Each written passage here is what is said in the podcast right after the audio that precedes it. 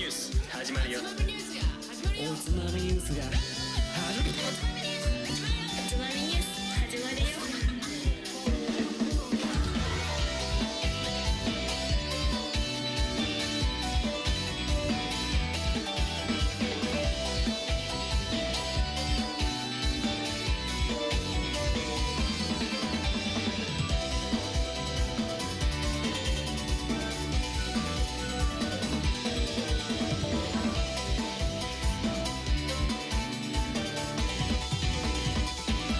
日本酒最高こんばんは今週のつまみニュースもおすすめの日本酒を紹介しつつどうでもいいニュースの中から先のつまみになりそうな話題をピックアップしてゆるゆるだらだらと語り合う番組ですこの番組は僕たい平と誠の2人でお送りいたしますおつまみニュースシーズン339回目の放送6月4週目の放送ですよろしくお願いしますよろしくお願いします、まあ、ゲストの加藤さんは今日お休みということで、そうですねはい、もうちょっとはい今日は2人でやっていこうと思いますそうですねバリからは帰ってきている気がします無事帰ってきたんですよねひ うんまあ飛行機内では見たかな、彼はあ のなんか入国っていうか出国のところでなんか引っかかったとか、そういうそののないですか先はちょっとわかんないな大丈夫ですか、うんちゃんと入国多はしてき分まし帰ってきてるかなとは思うんだけよ どたならなら安心ですよはいやー大変さんちょっと私いはいあのちょっと喉がおかしい状態になってまし なたんか調子悪そうですねどうかしましたかいやちょっとまあ土曜土曜日なんですけど昨日ですかねあのええ昨日なんですけど、はいはいはいはいちょっとまあひひたすら飲みましてうんちょっと近年まれに見るぐらいの変な酔っ払い方をしてしまいまして あのもうびっくりするぐらいあのそんな飲んじゃったはい飲みま して、ありゃーええ大変だね、ええ大変でしたねいやあなたいたじゃないです かそこに人事のように本当人ですよ事のようにむ話ししてろましたあけなどた主催側でいたじゃない僕ですかがホストでしたねはいそうでしたねなんかねまあちょっとね神田のとあるお店でははいい、まあ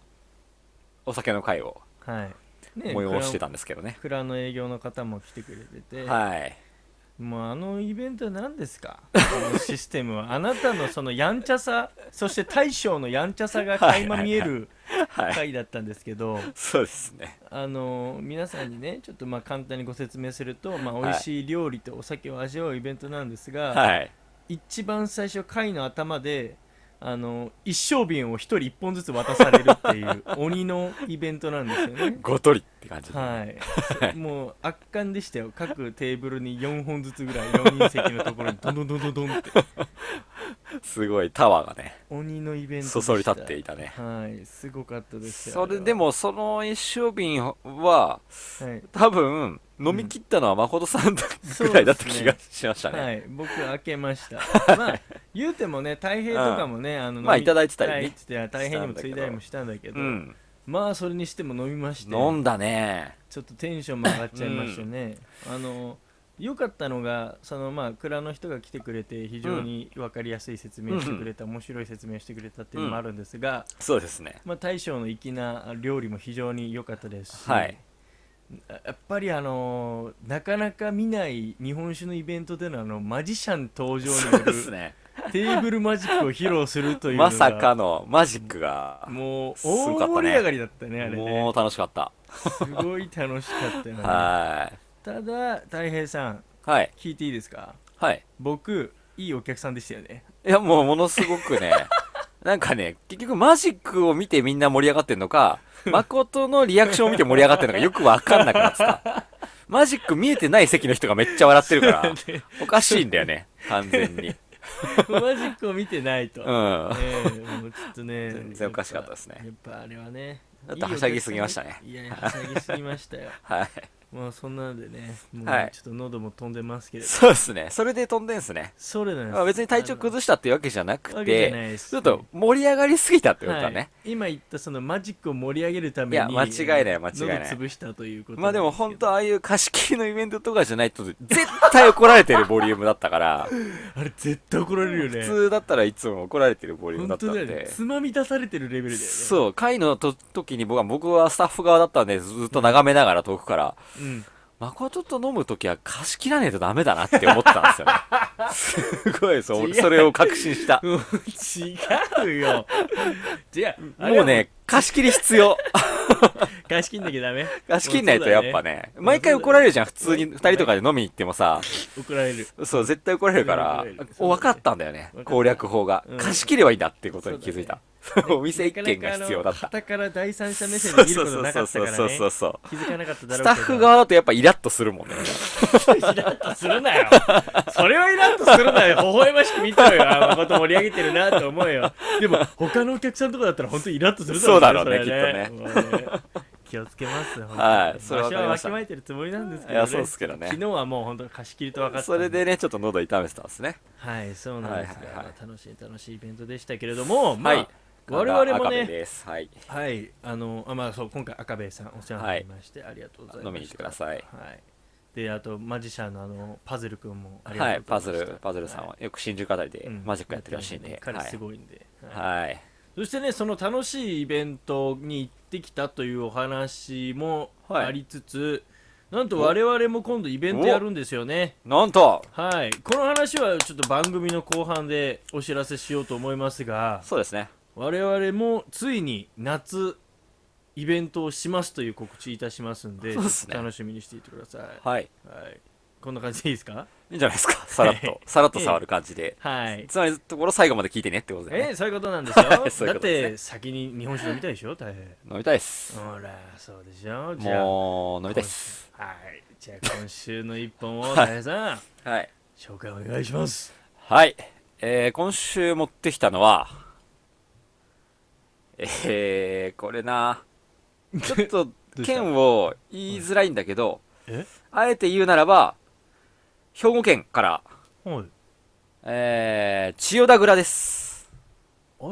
のなんだろう、その言い回し。千代田蔵。はい。はい。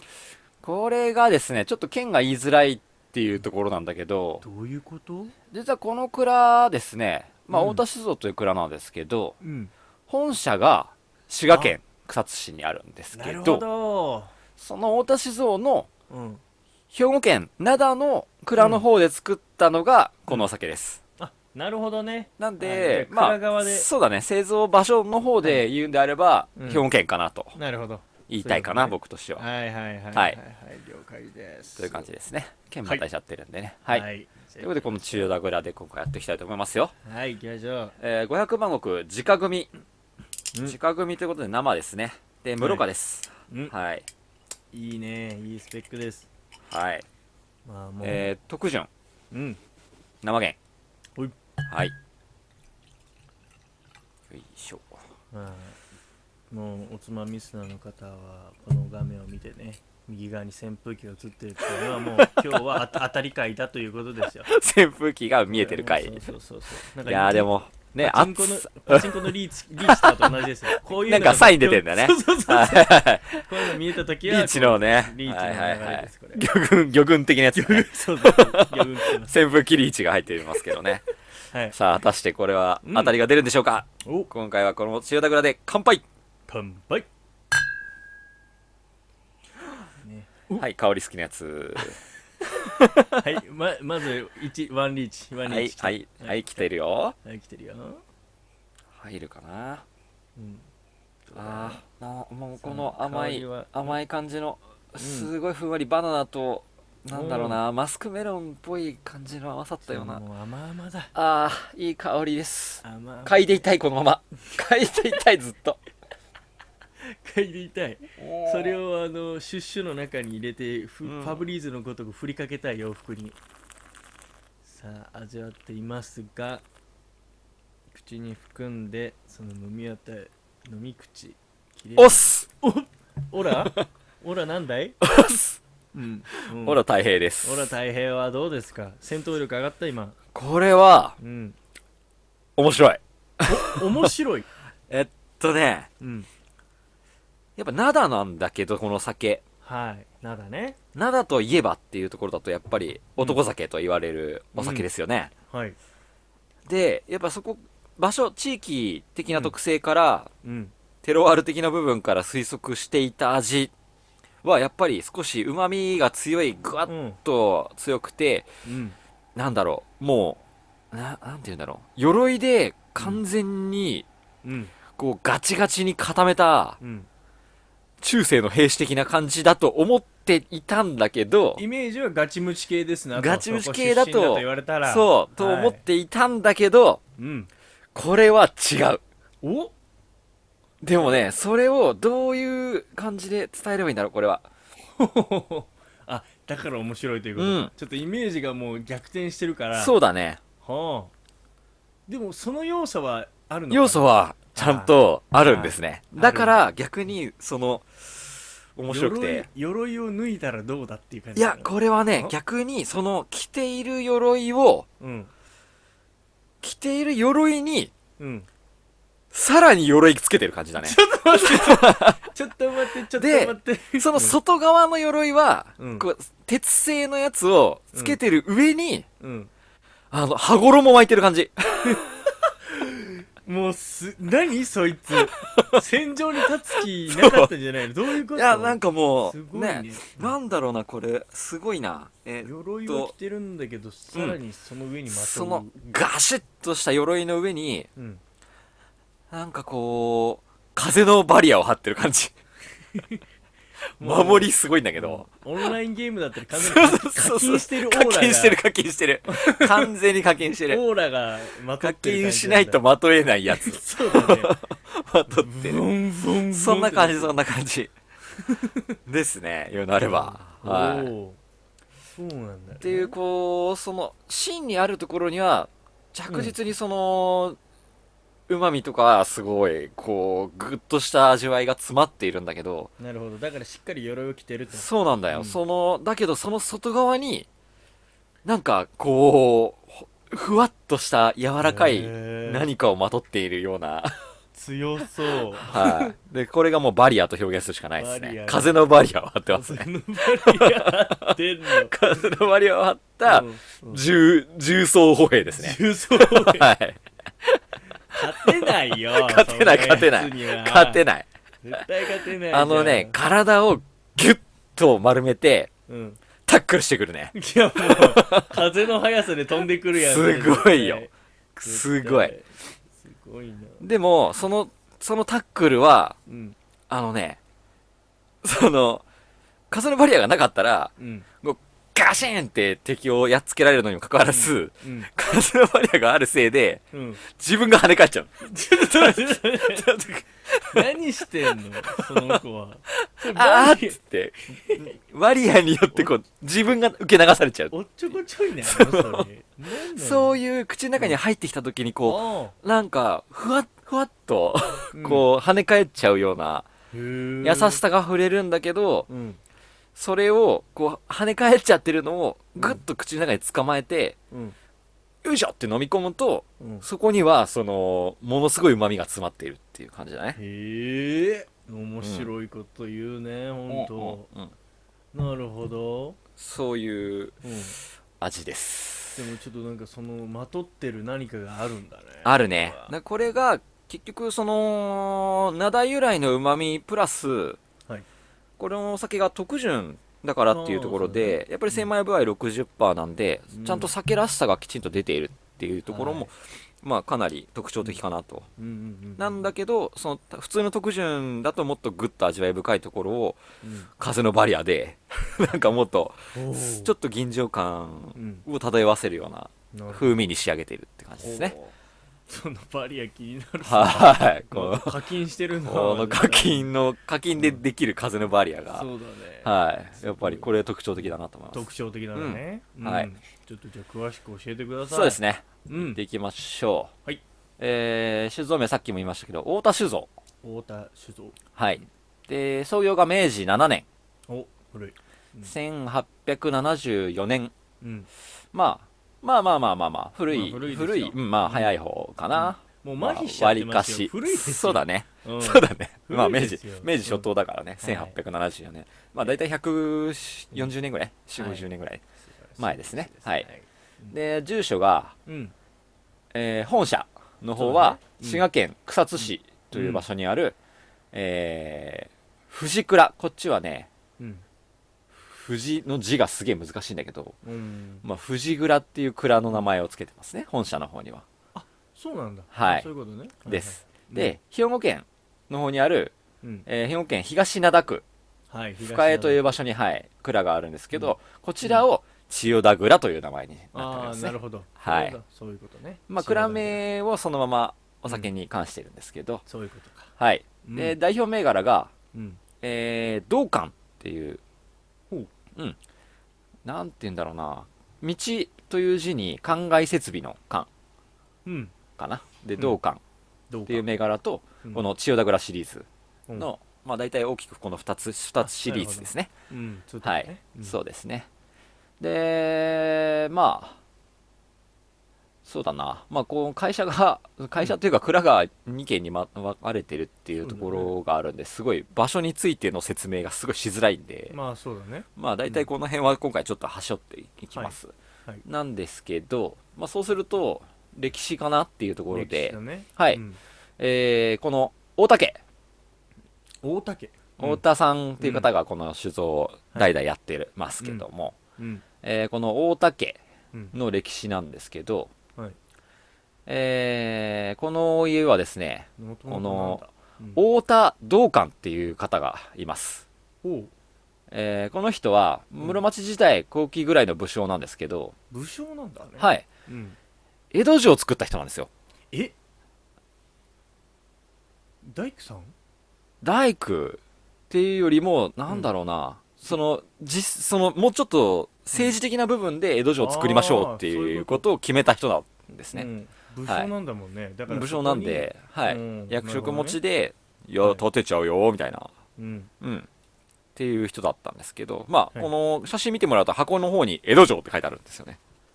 あ書いてあるねはいこれ本当だそうだね道館創建江戸城って書いてあるんですけど、うんまあそこが蔵のルーツになってくるんですけどこの道館うんさんの,、うんの子孫ですね、なるほどねうんうんまあ、蔵ができたのは明治7年なんで、うんまあ、道館さんが生きてる頃からやってるわけじゃないんですようんうんうんただこの人を先祖に持っているあこそういのうことか大竹はいああなるほどねはいこの太田さんは、はいこの道館さんがご先祖様だったもんでうんうんなんかそのまあ道館さん亡くなった後の江戸時代ぐらいになってきた時に、うん子孫のか人が、うんまあ、三代将軍徳川家光のうん命令を受けて、ほう越前福井藩からうんその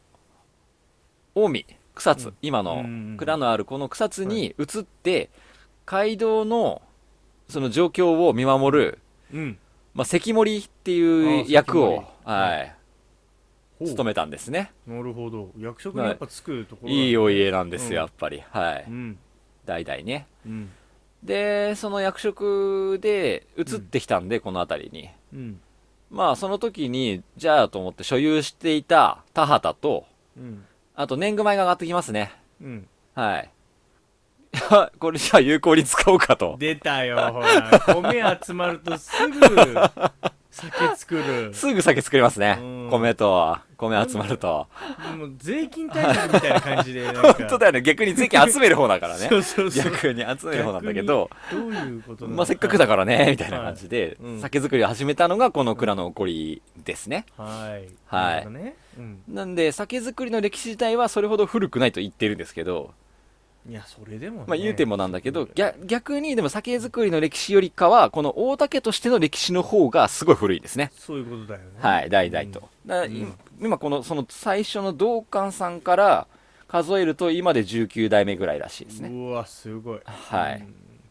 ですね。由緒ある家系なんですねうん。なんで、そう、それで最初に酒つく作った酒は道館という名前だったんですね。うんで、これを未だに作っているんですけど、うんまあその流れで1962年に、灘に新しい蔵を作って、その後はい、うんここに千代田蔵蔵という名前を付けたと、蔵に。ほうこの千代田蔵の由来なんですけど、うん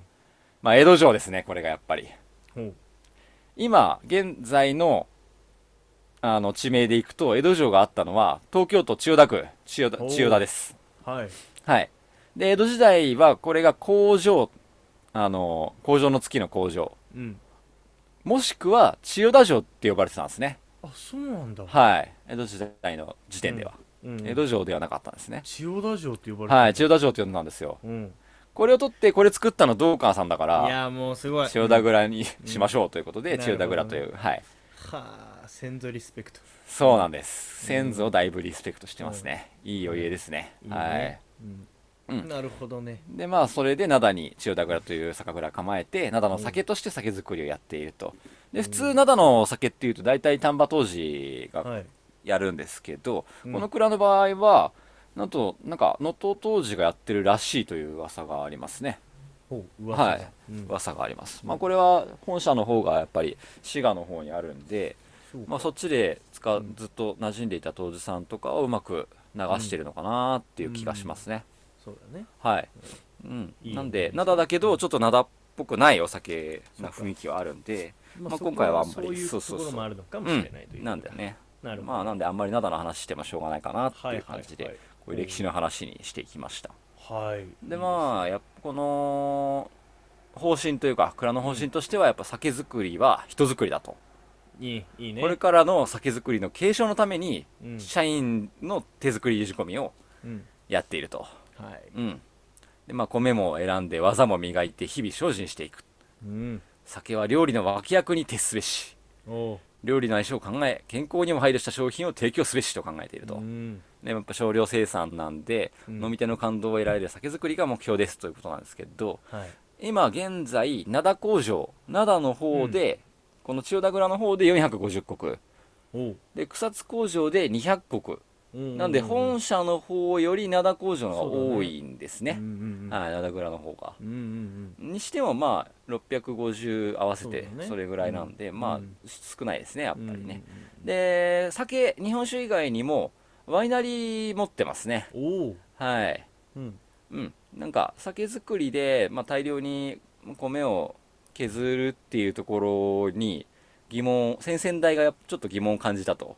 要は米削っちゃうじゃないですか米を削っちゃうからかそうそれなんかもったいないって思っ思たんだろうね多う分、んだからしゃぶどうの方がもしかしたらいいんじゃないみたいな感じではい琵琶湖ワイナリーというへーワイナリーもこの会社で併設創設してますねそうなんだはいいいね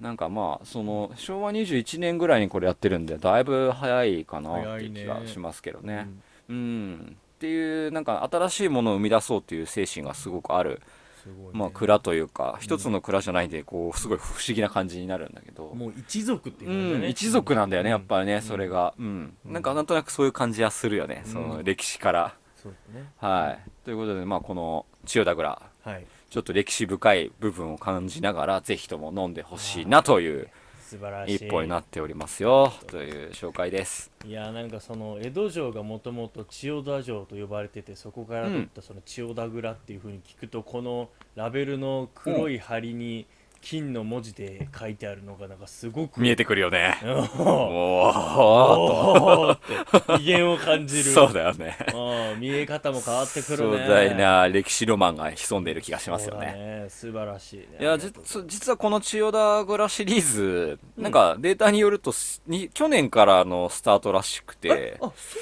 うなんだう、んで俺ねもうちょっと前から見てた気はするんだけどうん、わかんないんだよねちょっとね見てたんじゃない見てた気もするけどなーっていう気がするんだけどまあ僕もあんまり飲み慣れてないお酒だったんでうんうん、ただね、やっぱ見るたびに気になってたから、あそうなんだ、ね、もう千代田蔵、なんかすごいなーって思ってたんですけど、いいねうん、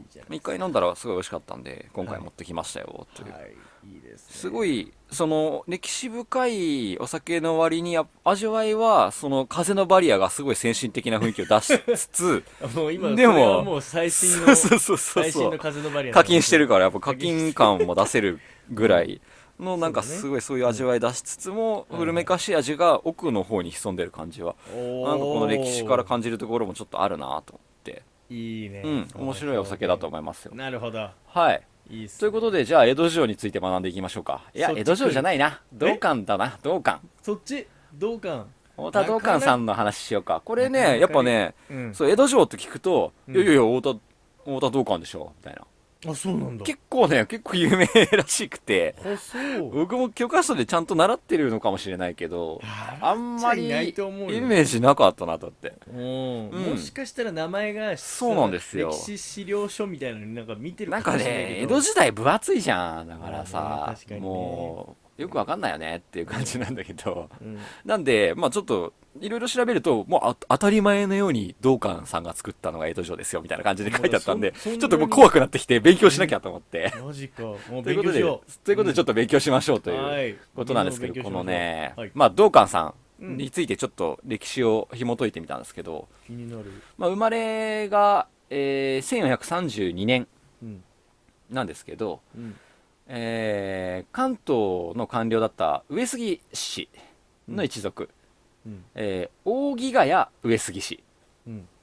というところの家臣の家に生まれたんですねあ、家臣。家臣の方なんですね、うんはいうん。王子的なばん感じではないんですね全うん。う然、ん。はいで俗名ちっちゃい頃は助長さんだったんですけどうん。出家後にこの道館という名前になりましたうん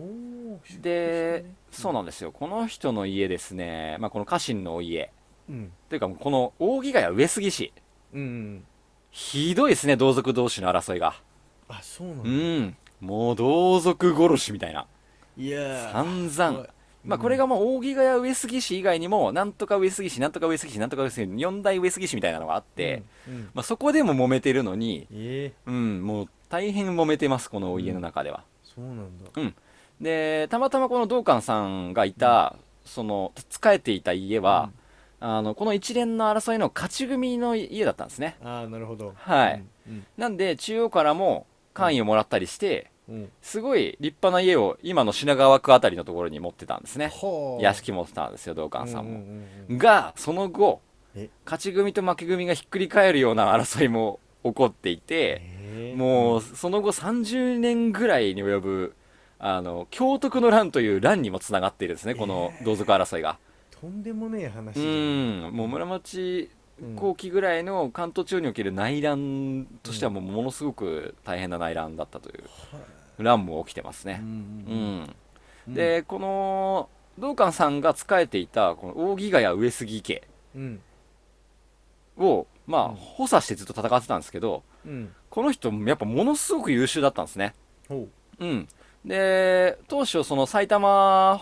方面う。うん。で北側と戦ってる感じだったのねみんな、うんうんその今の埼玉あたりに本陣を置いて、はい。えー利根川あたりをうん。勢力圏の境目にして、はいはいはいはい。うん、これ以上は入れられないようにと抑えを効かせてそこにもいろんな城を建てたんですねそのためにうん守りのために埼玉あたりにもねうんううんんでそれでもちょっと苦しくなってきてよし千葉からも敵が来るぞどうしようって思って作ったのが江戸城なんですねあそうなんだ、うん守るために作ったんですねこの扇ヶ谷上杉家をなるほどいはいというところがこの江戸築城のストーリーになってきたんですけど、へえ、まあ、この、うん、江戸城を作る時にもこの人ですね、まあ、ちゃんとね神神社をきちんと配置して、うんあの守護のために、うん、で兵の鍛錬とかもしっかりやっていてうん、で怠ける人から罰金を取る制度を作ったんですけど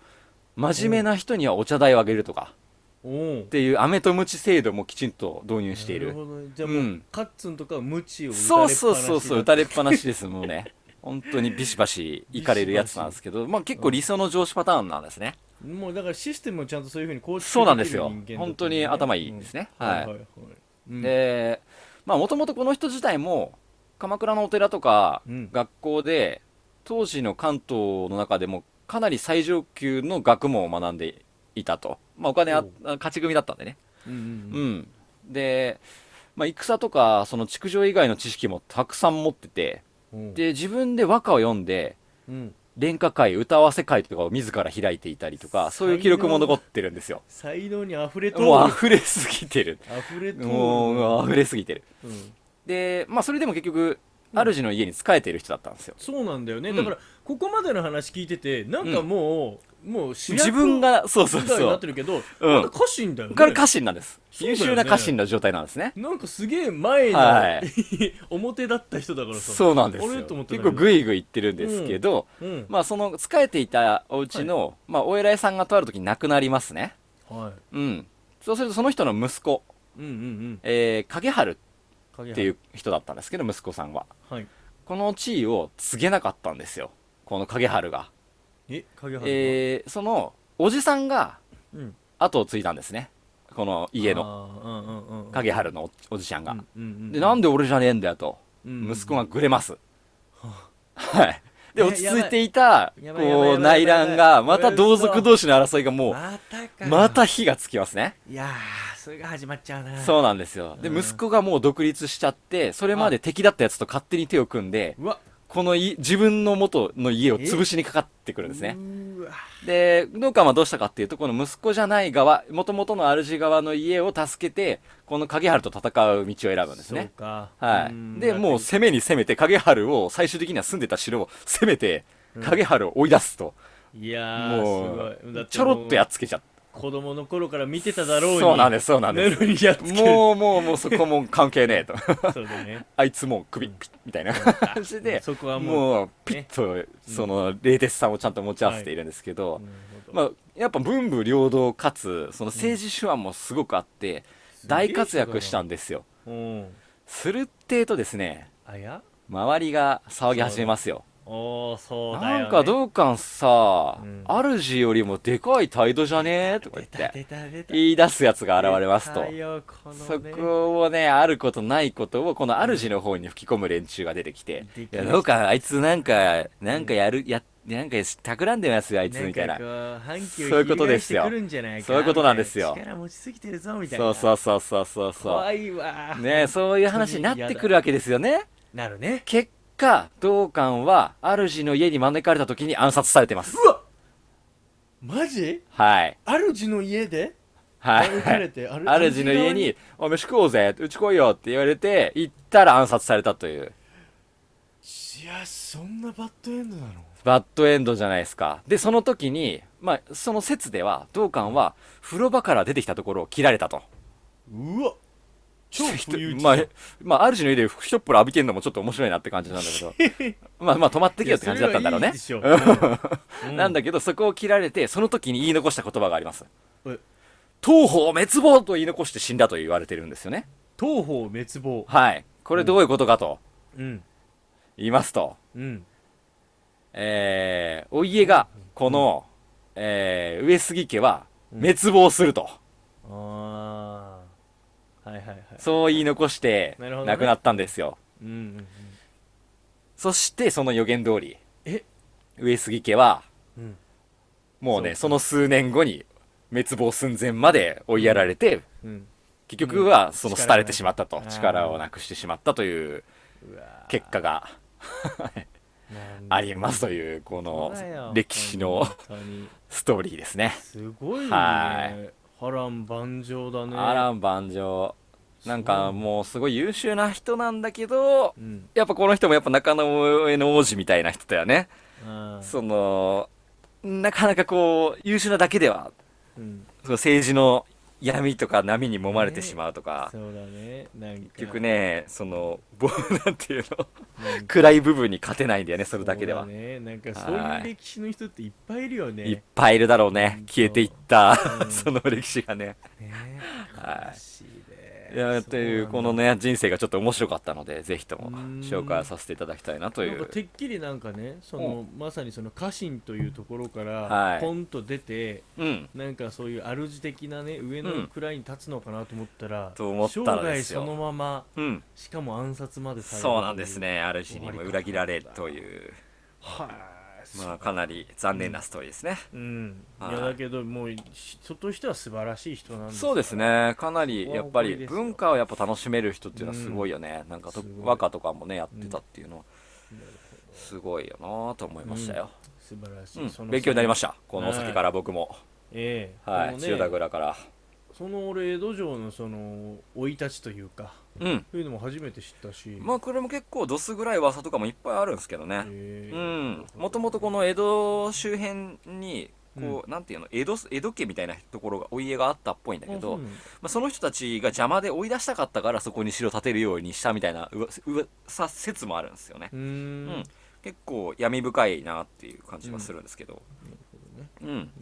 ただまあすごいよね結局すごい当時本当にど田舎だったから江戸城があった場所なんて、うんうん、そこを本当に最初から一から地ならししてさえすごいよ城建てるとこまで持ってくるのって相当だよねやっあぱー俺もさ、うんこの間その大阪行った時のさ、うんうんうん大阪城とか見た時とかさ、もうなんつうんだろう城ってほんとすごいよね城すごいよね築城技術ってめちゃめちゃすごくないなんかさ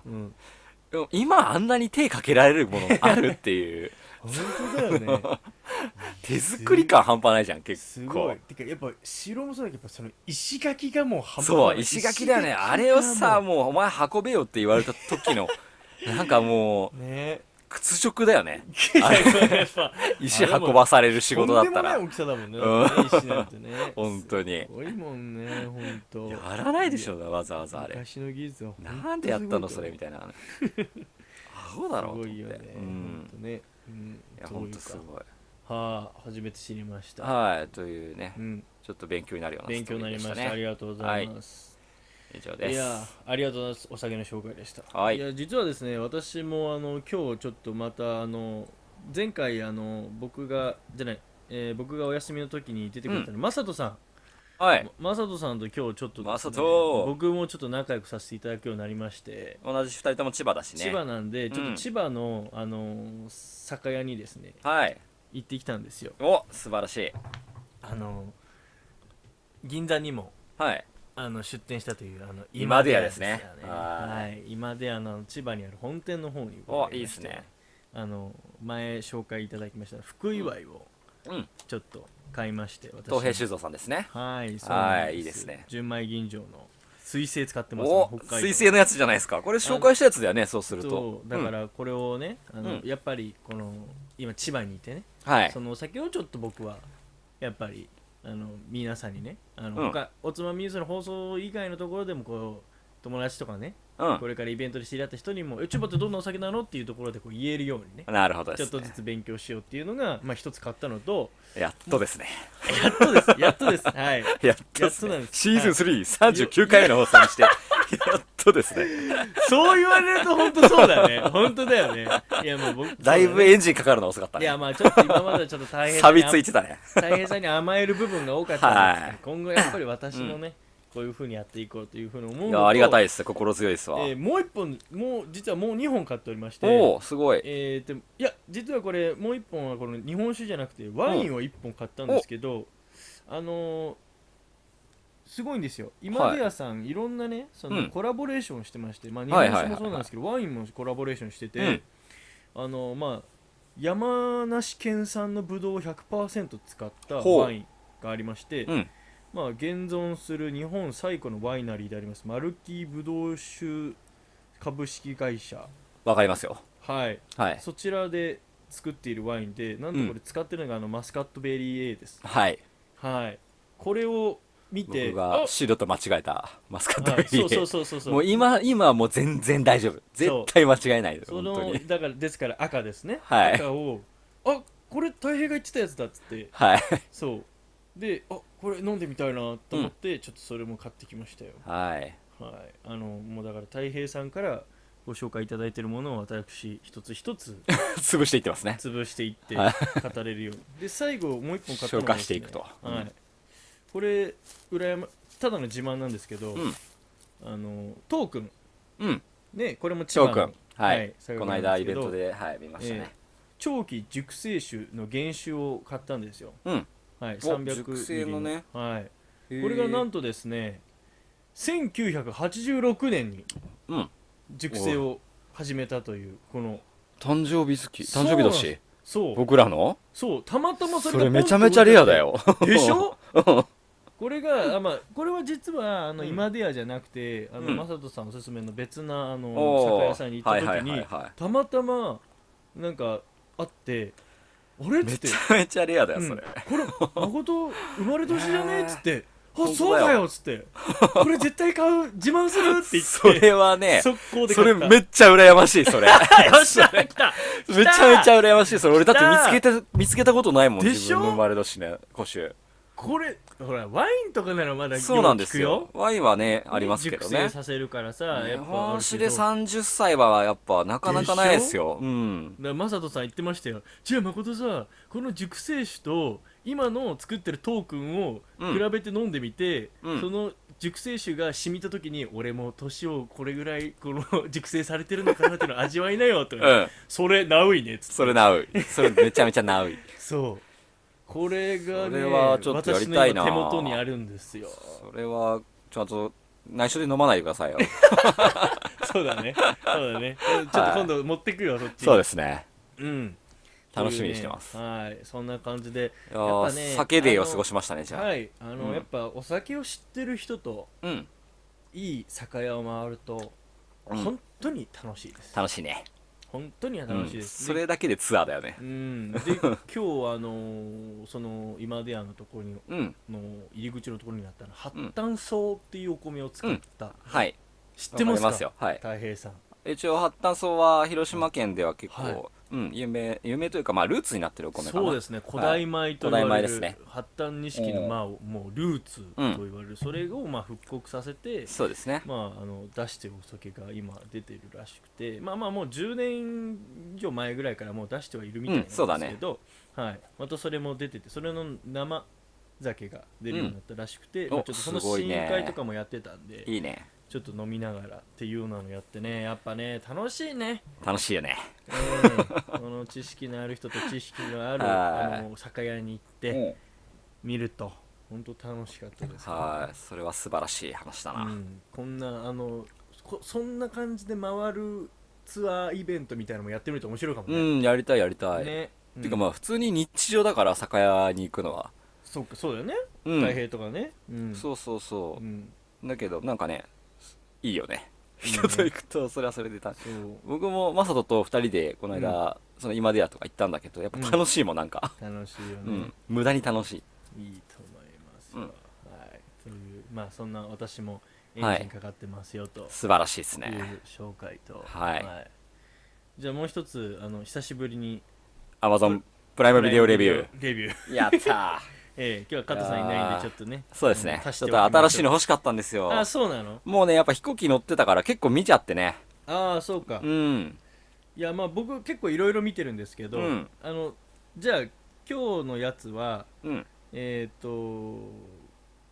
すごいもうあの B 級映画を紹介します、やっぱりこういうのがなかなかプライムビデオじゃないと見ないと思 うんで確かにわざわざお金出して借りるほどでもないやつをそうそうそうそうそう見たくなりますよね、はいそういうのねはい、今回ご紹介する映画はうん「シェアハウス・ウィズ・ヴァンパイア」 です何何何何 もうすねげえ B 級感すごいな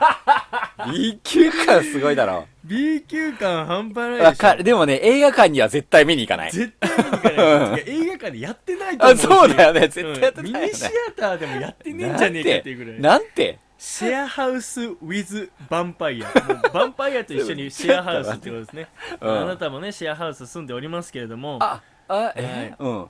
うん。えっ、とまあ紹介文読みますはい。現代ヴァンパイアのビアゴ379歳、はい。ディーコン183歳うん。ブラド862歳そしてピーター8000歳はニュージーランドの首都ウェリントンで共同生活を送っている夜な夜な楽器演奏会やセクシーダンスをして過ごしたまに郊外へ飛んで行っては馴染みのパブで遊び狂うなんとも愉快な毎日だ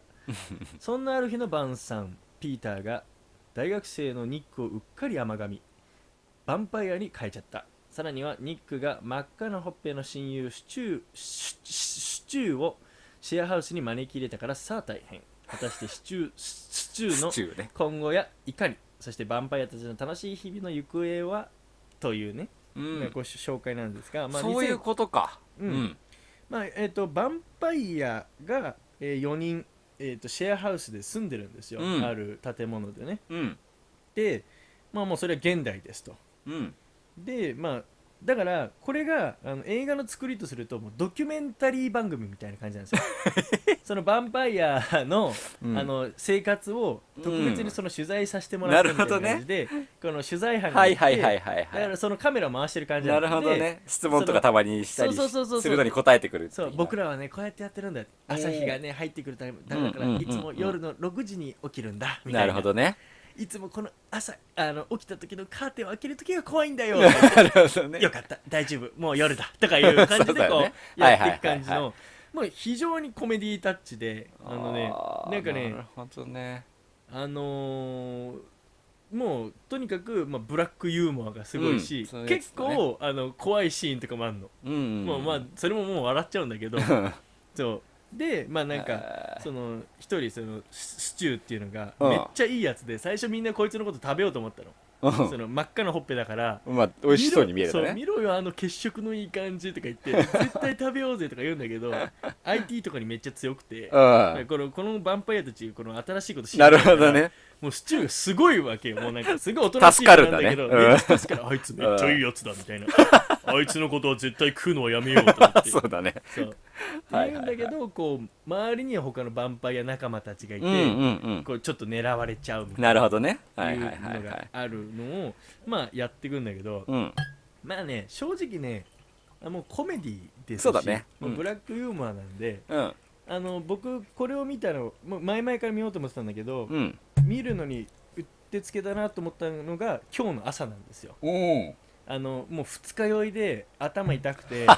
何もしたくないっていう時にあのなるほどねぐずぐずっと見るのにちょうどいいですこ れ、最高だねええ、そういう時におすすめしたいこのあーシェアハウス・ウィズ・パンパイア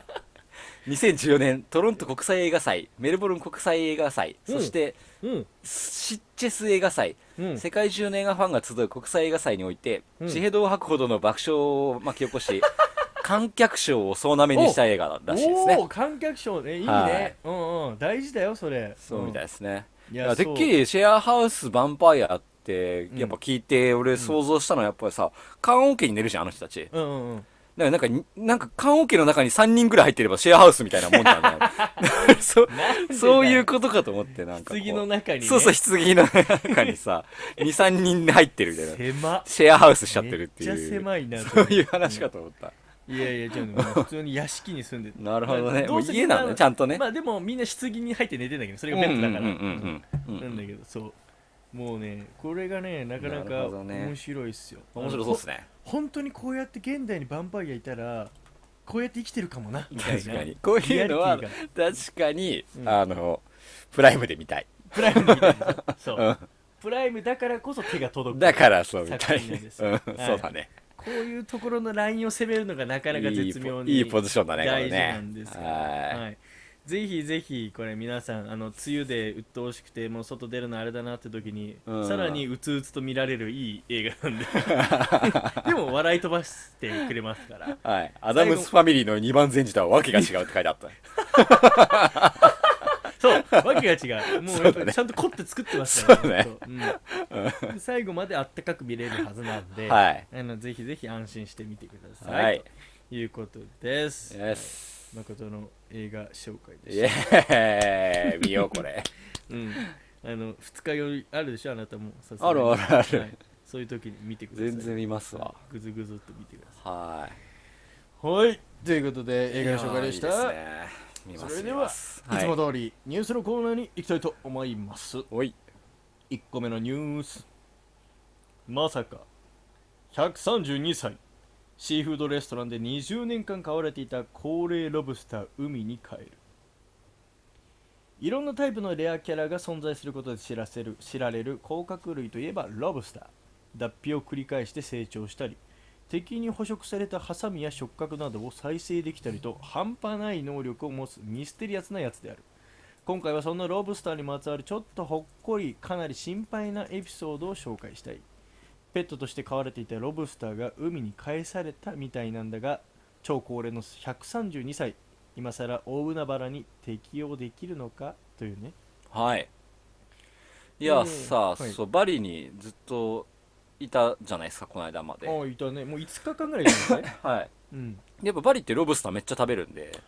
おおああそうかはいうんうんうんうんなんでこれそカれでカットさんとこういう話をしようかなと思ってこのニュース持ってきたんだ よねおいカッ トどうだったうんみたいな話をしようかなっていう話だったんですけど、うんいないですね、まあいないっすねうんいや実はでもまあそれではあれですけど、僕はいベトナムもやっぱり食うんですよ、あそうだよねロブスターアジア圏やっぱり食べるよね、ロブスターねロブスターはやっぱ食べます、うんてかエビめっエビ料理めっちゃ多いじゃんエビがめっちゃ多い、うんあれ何なんだろうねわかんないけエどビでもそううち俺もすごいエビ大好きだからさ、うんもう死ぬほど食べたいわけエビとか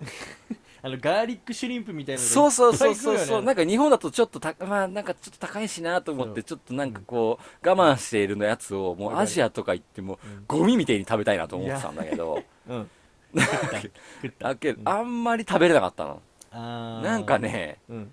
なんか値段上がってる気がするあそういうことか昔よりあ本当、うんなるほどねそんな気がする、でロブスターも食べようぜっていう話をしててさ、うんなんか店の店先になんかこう生きたロロブスターとかがこあういっぱいそううんいけすに泳がせてて、はいこのロブスターいくらこのロブスターいくらみたいな感じでうん貼ってある店があって、うんまあどれどれいくらぐらいかなと思って見たら1匹2万ぐらいすんだよねやっぱねえ高っけえと思って、ちょっとそんなにす んのうん、まあそのお店だけかもしれないけどいややっぱバリの、まあ観光地なんだよザね観光地そうそうど真ん中だったから観光客向けのレストランだからねでもおかしいんだよ本当はねめちゃめちゃその辺泳げば取れるはずでさ うん、ででそれでシーフードバーベキューみたいなのが結構盛んなところとかだったらさ、もうただ当然取ってるわけじゃ、うんんうんめっちゃ値段高いねうんうわーすごいねそんななんだうん今そうなんですよバリでいやなんかベトナムの時はそんな感じじゃなかった多分地元向けのレストランだったから多分ねそうういうそうそうちょっとだからベトナムでもうん都市部じゃなくて多分、そうだねあのね街の方だったうらん安く食べれるんじゃないかなと思うんだそうけどかねもしれないね、うん確かにへーいやこのロブスター君は、あのルーイと名付けられた、ルーイはいもうロなブんスターかのねボンバーマンにいたねそういうのあのなんかあのヨッシーみたいなやつでしょようんよあのなんか乗り物のやつでしょうんカンガルーのルーイなんじゃないかなと思ってたけどあそういうことかあれ多分ねそういうこと 初めて知ちったょっとヨッシーとはちょっと違うかなって気ヨがッシした けーど違うね基まあ本でそうもまあビジュアルはそんな感じでうんうんまあ、このロブスター君は、まあはい年齢でいうと、まあ、もう132歳であろうすごいよロねブスターそん年な齢でに生いきうとねてないうんうん、だからまあ20年ですから、うんえーロブスター年齢でいうと132歳で重さはもう1 0キロすごいよね重いよね1 0キロってすごい よ筋トレできるじゃんねこれでねトレできる できるもうできるできるできるだいぶ両手にロブスーター1 0キロ1 0キロで怖いわなんかすごい攻撃力上がって強そうその装備なんか強そうだよはねいまあまあ、アメリカのニューヨークにあるシーフードレストランに、まあはい水槽で20年間変わるかもしれないですけど勝もっうてたらすごいけどそうねこのレストランのオーナーはもうかなり可愛がってて、うんなんそかあるれは人可愛いよなまあねペットとして飼ってたからね、これそうはだねで父の日にプレゼントしたいからってこのルイをもううん約11万円で売ってほしいって言われたんでロブスターにいやいいねちょっと待って11万 って安くねまあでもそうお前がさっきの2万聞いてうるとん薄ま そうるかそらうなそうそうそうそだってうでもそれで考えてもでも 5, 万5倍だぜ5倍以上だぜ、まあね11万ってすごいよねうん確かにまあまあまあうまんっていうのでまあ断ってたそうなんですけどあうんまあこのアメリカどうもアメリカでもロブスターって結構ポピ食べるュねラーな食うんべポピュラーだ物よらしねくて、はいこの6月が国際一応、うんまあロアメリカだけじゃなくて国際ロブスター月間っていうことにはないはいっはいてはいるはいそうなんですよ。まあこのルイ君の存在もああったんで、まあうんその記念として、もううん海に返そうぜと、ルイを、うんうんというふうに、まあ、街が盛り上がりましてうんうんで、まあ、そのレストランの水槽から海へと旅立たせるとはいはいはいいはういようなことで、あのまあ、愛になったわけですよ。はあええでもうまあねそれはもういろんな意見が飛び交うわけですもうこんはなあ高齢で大丈夫かとうん今更ねん20年も大海原知らないからうん大丈夫かって言うんだけどまあなんか楽観的な意見もいろいろあっ てまあこんなでけえ巨大な高齢のレロブスターを食べようとする敵なんていないだろうみたいな あこと言ってあいやそうか ねそこだよねそうか本当だよねそうか全って思うよね然自然は厳しいぞ本当だよねもっとでけえ生き物なんていっぱいいるんだからねだいぶ楽観視してるな本当だよねこうれんしかもな野生じゃないからやっぱ危機感とかさそうだよ、ね、 もう衰えちゃってるよね戦い方とか絶対知らない忘れちゃったよね全然ねうんいやーでなん不か安しだわかも俺結構、あの可愛がられてるっていうか20年間も一緒にねいるから、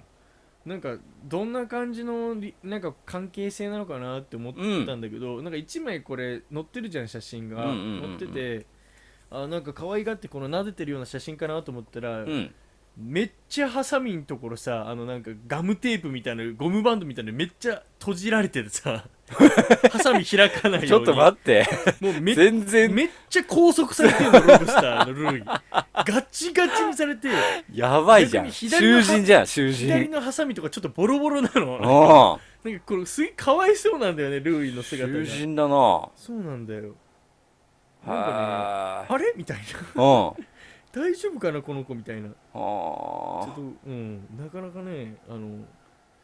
なんか切ないよこのニュース結構、ー切ないね普切な通になんか仲良しじゃなかったん だね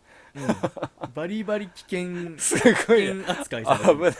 ういん危ないやつだったでもそれでかいもんなだってこのだって指なんてポンって落とされそうだよね人ねの手のひらぐらいあるよこうのんハサミハサミがねめちゃめちゃでかいもんすごいよねでもこんだけ時間かけないとこんだけ大きくなんないんだねまあな何回脱皮したかねっていうぐらいだそうだよねねだからなんかどっかでカニの脱皮の映像をずっと見ててうわうんすげえなーっていうのを見てたんだけど、カニもだから脱皮して少しずつ少しずつ大きくなっていくんだよね甲殻類ってそうだよね、うんだからみんだっなそうてじゃだなっいて君だってザリガニ飼育したことあるんじゃない、飼育食べたことはあるけど飼育したことはないか なあれ そうでもなかったちょっと今の面白かっあそうたもうあなたはもう飼うまでじゃなくもう食べちゃうからね取っちゃう食用食用食べちゃうからその場で剥いて食べちゃうからね その場で食べないは一応ねやっぱ火通さないと寄生虫が怖いからさちゃんと焼肉のタレであや焼いて食べてましたね青い綿取ってねそうそうそうそう背わたをちゃんと取っいやマてジでやべえやつだよ泥抜きしてああもう本当小学生ぐらいで食べてましたよねマジでやばい取ってきたザリガニ本当にウケる弓矢作って取ってたからザリガニ何でも弓矢でいるから射止めてたらからね結構ねそうだよねいやそれでも最近だからそうバリバリも家族連れてって妹も一緒に行ったんだけど、うんバリのざあそのエビとか食べてうんいやー昔食べたザリガニ美味しかったよねっていう話を妹妹もがし始めてそうそうそう妹も一緒に食べてた食べおーやばいお前の一 家そうそうそう太平記超やばい妹もザリガニ食べてて相当癖になってるみたいで今度ややってみようぜ一回っていう話をしマてジさそんなの彼氏の前とかじゃ絶対モテないいやから、ね、そしたらさうちの嫁さんもあアメリカではザリガニよく食べるからねって話になってさうわーすげえもうザリガニトークで花開かザリガニすごいんだザけどリガニトークになっちゃってで、しかもすごいのが今中国うんザリガニ料理が大ブームなんですよちょっとイメージはないなおそうなんだそうなんですよマックよりもザリガニ料理の方が人気あるっていう話ですよ今えー中国だとねそうなのうんでも形変わんないって ないと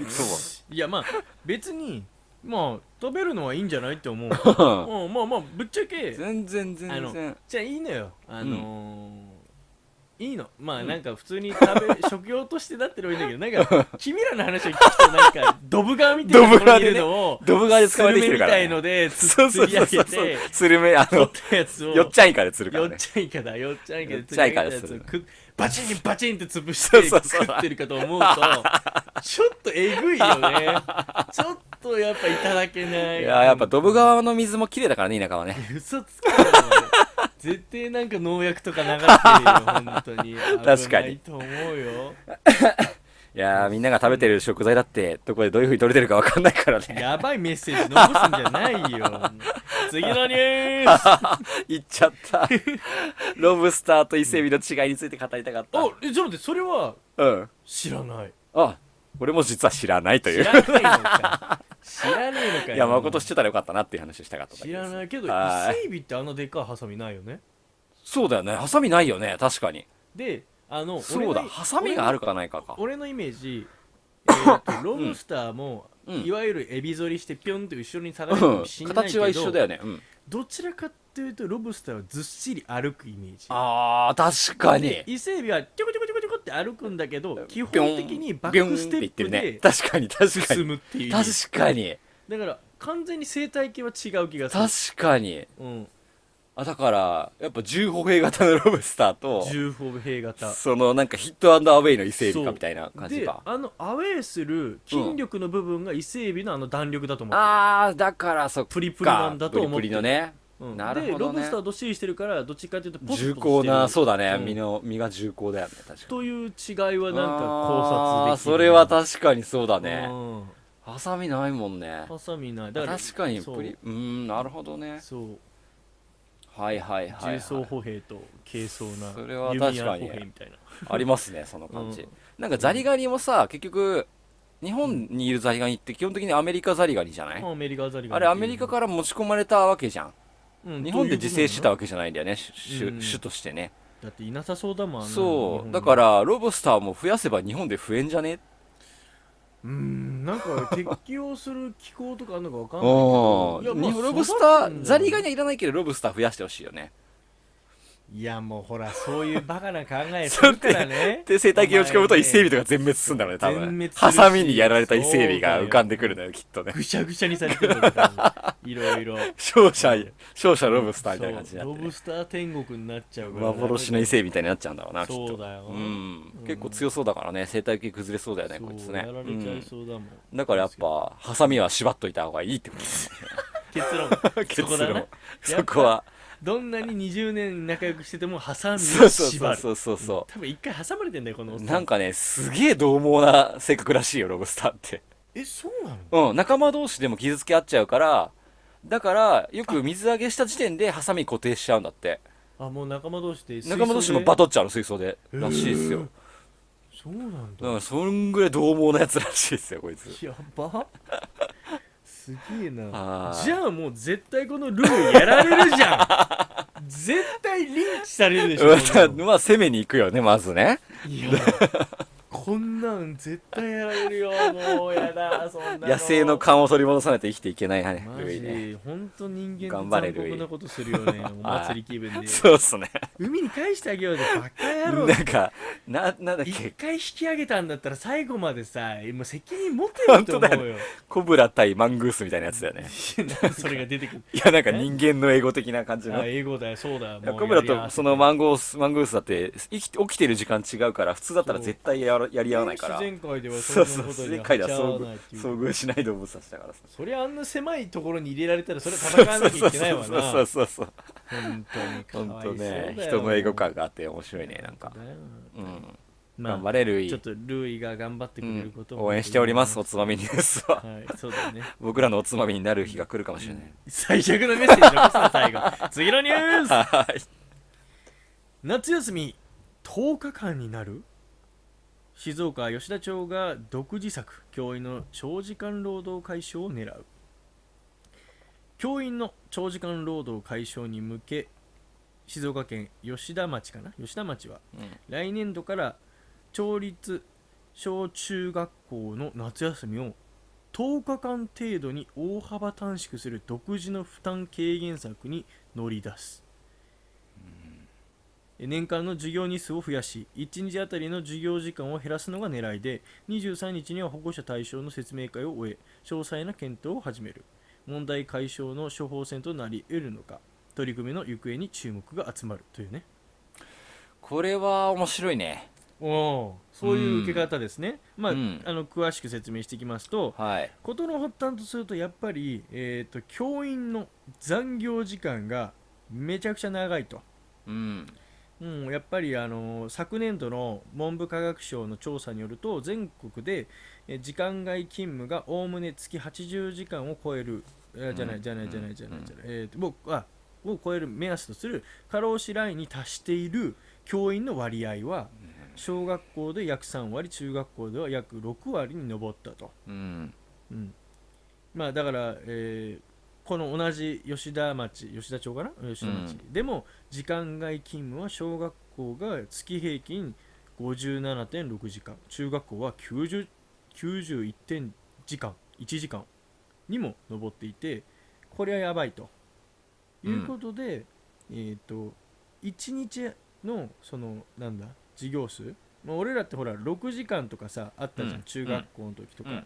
そうそういうのをやめて、うん要はだから5時間とかの日を多くしたりとか、うん時には4時間にしたりとかねそうだあねの小学校の場合はね、うんマスをとかいうねふうに駒をはい、コマを減らしていくと1日のね、だから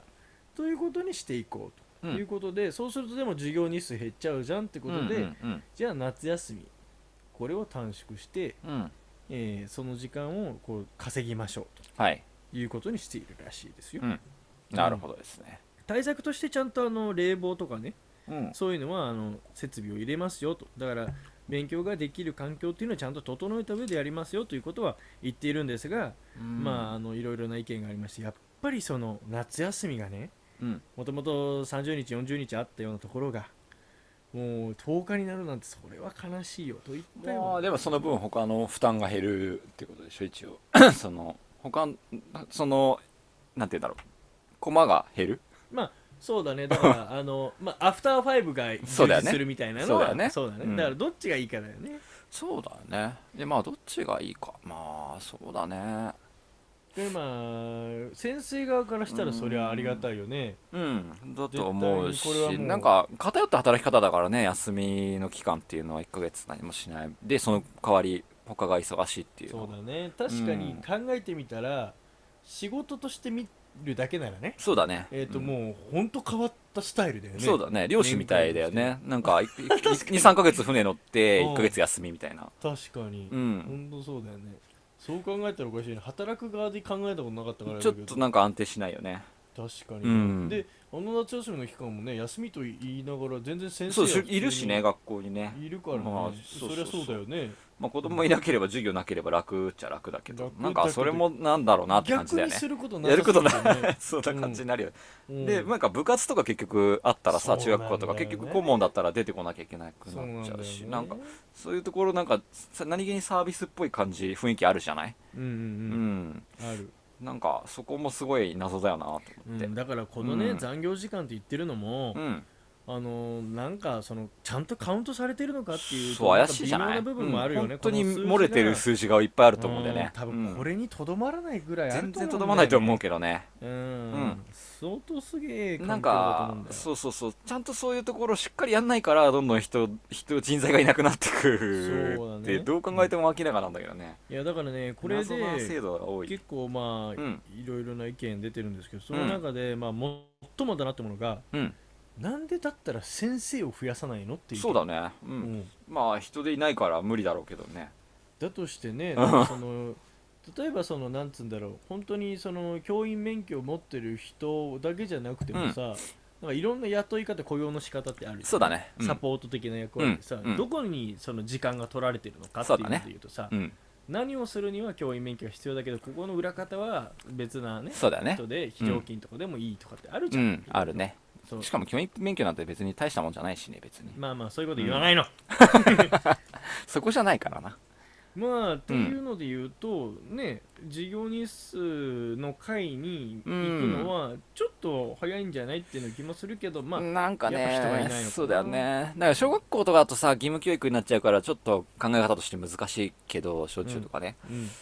なんか学校って本当は行きたいところでああるべきなんじゃないかなってすごい考えててはいなんか前提が違うじゃん学校はなんかあんまり行きたくないっていう前提に立立つと休みが減ると切ないじゃん、あーはいはいはいはいうはいんはい、お休みが多い方がいいってなっちゃゃうじゃない、うなるほどねうん逆なんじゃないかなって思っててだから多分日本の教育って弱いのかなってなんとなく思ってるんだけどあーどうあーどうだろうまかあうそうだねえっと ねうんもううーんとねそれはね、ん、うん、えーっと夏休みは別だろって言ったそうかあの、うん普段の学校は楽しくて、うんいいんだけど、えー、と夏休みは別でしょなるほどねって感じがする、はいはいはいはいそこはどんなに学校が楽しい存在でもう夏休みってものはうん変わらずになんか長期休みがあってほしいっていう気持ちそうがあるんじゃないかなんだなね、なんか面白いよねまあわかるわかるすごいわかるけど、でなんかうんでも確かに大が言ったのもっともで、なんうかん日本の学校って確かにうわーもう学校だりーみたいなうんのが、まあよくドラマテレビとかでも描かれるし、うん、なんなかんかこうみんなの無理やり生かされ中てる別に行きたくないけどっていう感覚値がすごいじゃないにそうだねでこうんの間さ、なんかまああのニュース見てた時に、まあインターナショナルスクールが最近はね、いろいろ日本にそうだねでも増えてきてる中で、そこに通ってる生徒さん学生さんとかは、うんもうなんか大平が言ったみたいにあのそうそうそうもそううなもうえー明日学校休みかよみたいなね早く学校行きたいみたいになってるうん そうだよねその男の子となんかかそもそも前提がいろいろと違うからそうだね俺うちもあの奥さんと話して絶対に子供はインターナショナルスクールに入れたいとお思ーってるそうかならんだ、うんそうなんだだと思ってるそれなんでやっいやもうねに、うんうん全然もうそもそも違うから そまあの、なんかだいぶ違うよね,、うんなんかね俺も触りの部分しか知らないけど、うん、いや全然雰囲気がちゃうなと思ってでなんかうんみんな生き生きとしてる雰囲気の、まあ、映像は、まあ、僕は見ててそうだねなんかうーんとねなんだろうないろんな部分は結構論理的というか、うんうん、こういう理由でこういう風な教育になっていますっていう制度が結構分かりやすいんで納得しやすい制度が多いかな、あーなるほどうあんだからね親逆に親そう親的にも納得感がある、うんなちゃんと納得できる制度が多いよねいろいろ度となるほどうんで、そうだなんか日本の学校って逆になんかもう納得できない部分だらけでよくわかんないじゃない、なんでこれやるのとかこうなんでこうなんないのとかいうことすごい多いじゃない、合理的じゃない部分全が然合理的じゃないよね、ううんん、まあ、目についちゃうよね、そうそうそうそうそうそううなるほどでだって先生たちまで行きたくないじゃん学校そうだね本当だよねな先生んかどもんうどんやめてっちゃうし、ね、謎だよねと思って負の連鎖が生まれてるとしか思えないんだけどな、これやばいよね。うんここはねで夏休みこのなんかこのニュース産経のニュースでもさ最後に東京芸術大学教授大学院の今井教授という方が子供は夏休みに考えたり体験したりして生きる力を養う学校に縛られるとそれができなくなっちゃうのであまり良くないんじゃないかって言ってるんだけどうんいやいやいやいやいやと思っ ててそれは普段の学校の中でも学ばなきゃいけないことであっそてうだねそういう、そういうカリキュラム組むべきだし、そういう体験するように、別に夏休み関係なく、普段の学校でそれできるようにしなきゃいけないやつでしょっていそううだね。気しかしないと思う。なんで勝手に野放しにしてお前ら なんで学んでこういうそスうタイそうルそなだっていうことだうんそうそうよね。夏休みにそこを頼っちゃってるじゃんと思って、確かにそうね。これはこの意見には大反対だな。まあね、あうんのまあいろんな意見あると思うけど、確かに冷静に考えたら、なんでその休みの間に学んできなさいってまあ、うん、なんか変だけどなんねか。一理あるような気もするそうけど、いやだね。いやーちゃんと提供できるどうだろうねなら提供してあげて、そうだねちゃんとより、あの豊かに学ばせてあげるようなことを、だねカリキュラム組んだ方がより合理的だだよねし、うんその休みたい人が休みたいご家庭とかは家族で、じゃあみんなで休み合わせて週末にくっつけて5日とかを年に何回も取れた方が得じゃないとかその1ヶ月丸々休むよりかは、なるほどね、逆ににその休みが取れる部分を分散した方がいいのかなっていう気もするし、うん、そういう風なシステム作りはまあ難しそうだけど、うん、大変だろうけどねなんかできたうらいいん、できた方がそっちの方がなんかいろいろとみんなハッピーになれる気がするけどいやまあな。まあまあいろいろね、うんちょっとまあ真面目腐ったような話してきましたけど、はいでもどうですか実際あなたが、えっと中学生はい、小学生はいの時えー、じゃあ、えー、木村5年生だけど来年6年生になった時は、えー、夏休みはお盆の時期の10日間だけですいいかなって言われたらどう するうーんなんか俺はねぶっちゃけ別にいいかなって思うマジでうん1あーと俺は絶対なるよヶ月長いからいなやいや何すんのそんなに休んでていやいや何すんのってなんわかかんないラけジどオな体操 してラジオ体操行かなききゃいけない じゃんセミ取り別に土日でやればいいし嘘でしょいやねえ別に大変嘘でしょ嘘って言ってよ俺全然1ヶ月いらないけどマな、ジで、うん、確かにいやなんか俺も生今きてきた思い出としては思い出としては美しいけどうんうんでもまあ別になくてもいいかなっていう気分にはなマジでではいるけどね本当今こそカッツンが欲しいと思ったんじゃない そわっかあいつなら絶対「いやまあえ俺だよ!」とか言いういくらでも休みたいタイプの人だからそうそうね。そうだよね。あそうなんだ俺全然だな。別に。へえまあなんか、だっ確にて、な学校終わってからの時間ですら持て余してたもんな、別に。何しようって感じだし。そう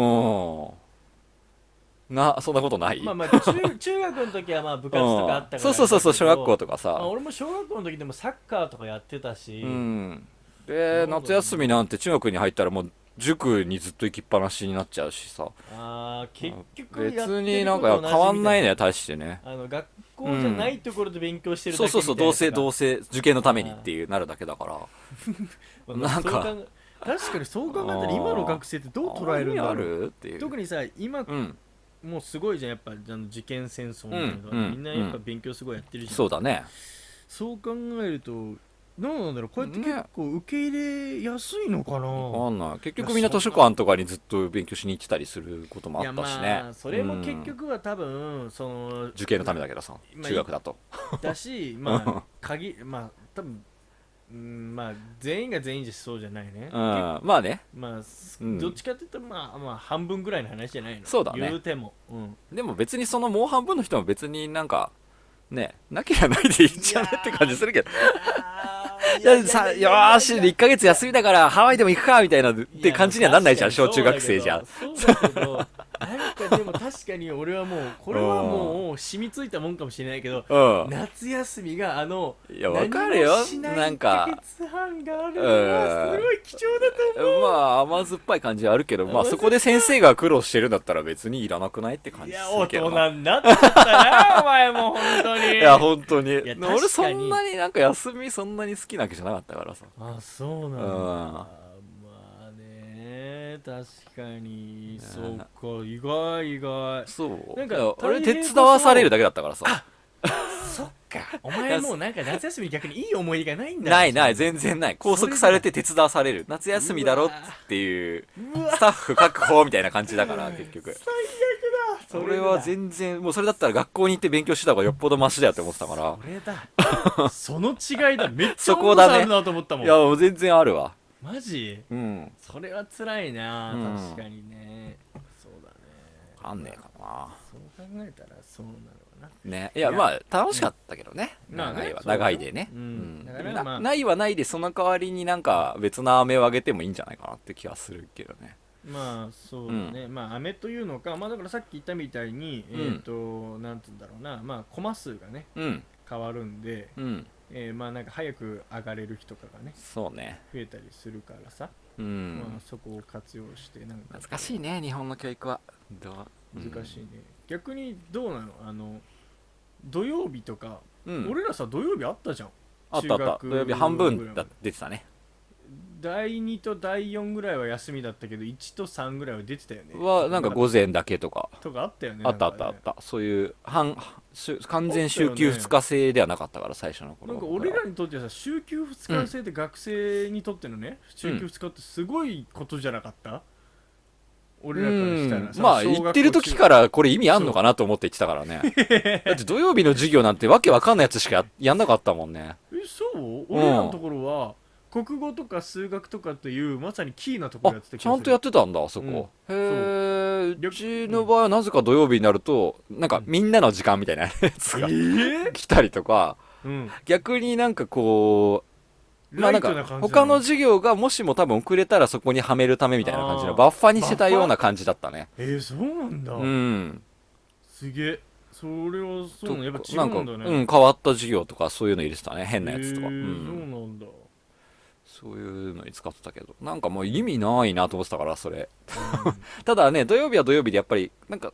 うちは、なんか思い出だと午前中だけ行って帰るね。あうちもそうだよ午そ前中うだよねだけ午前そう中だよね半。日だからそれ昼で帰るじゃない。そうそうそうそうで、その昼にやっぱみんな友達と昼ぐらいに帰ってる感覚が他の日にはないから、そそれはそれでまだなんか楽しさがあったんだそよね。れはわかる そうそうそうそう。あるねあのそうだねそうのん学校帰りからの延長で遊ぶそうそうそうそう、そのまま、だから遊ぶ時間がすごい長い。しかも明日休みみたいな感じ快感の。ねはいあそうだねなんかそういう弾けた遊びができる日って確かいにう感じそのリズムはあったそのそのそ遊ぶ集合場所が学校なだけみたいな感じなんかイメージかあなスタートがねそうそうそうスそターうトがそこなだけっていうねそうそうそうそうそうわかるわあうんったよねそうだね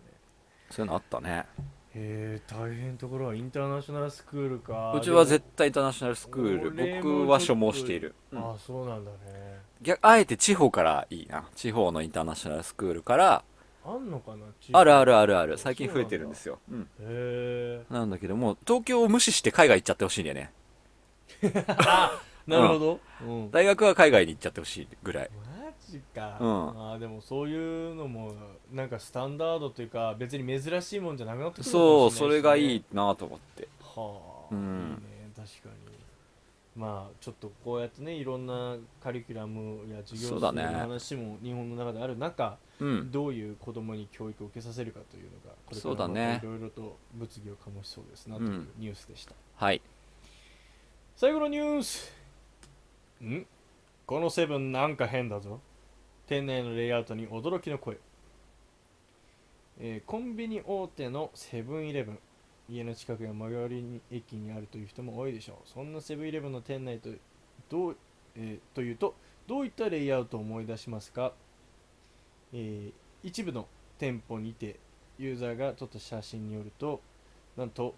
このレイアウトにおかしな点があるというのは一体どういう点だろう実はこれ窓際に本来ある雑誌のコーナーがない、うんえーまああるセブンイレブンのお店なんですけどまあ窓際といったら雑誌が置いてあるよねうん絶普対に通ねなんですがなんうとんそこにはもう雑誌が一切置く置かれてないとうん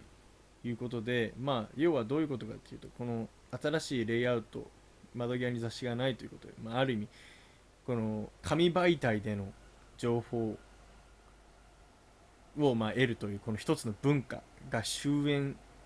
を象徴してるんじゃないかとうんいうところが歌われてますということなんですけど、はいまあ、結構さもういろいろさもう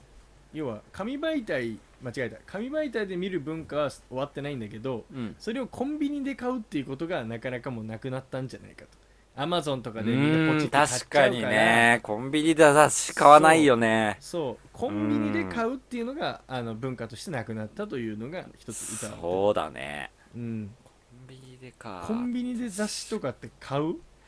あのね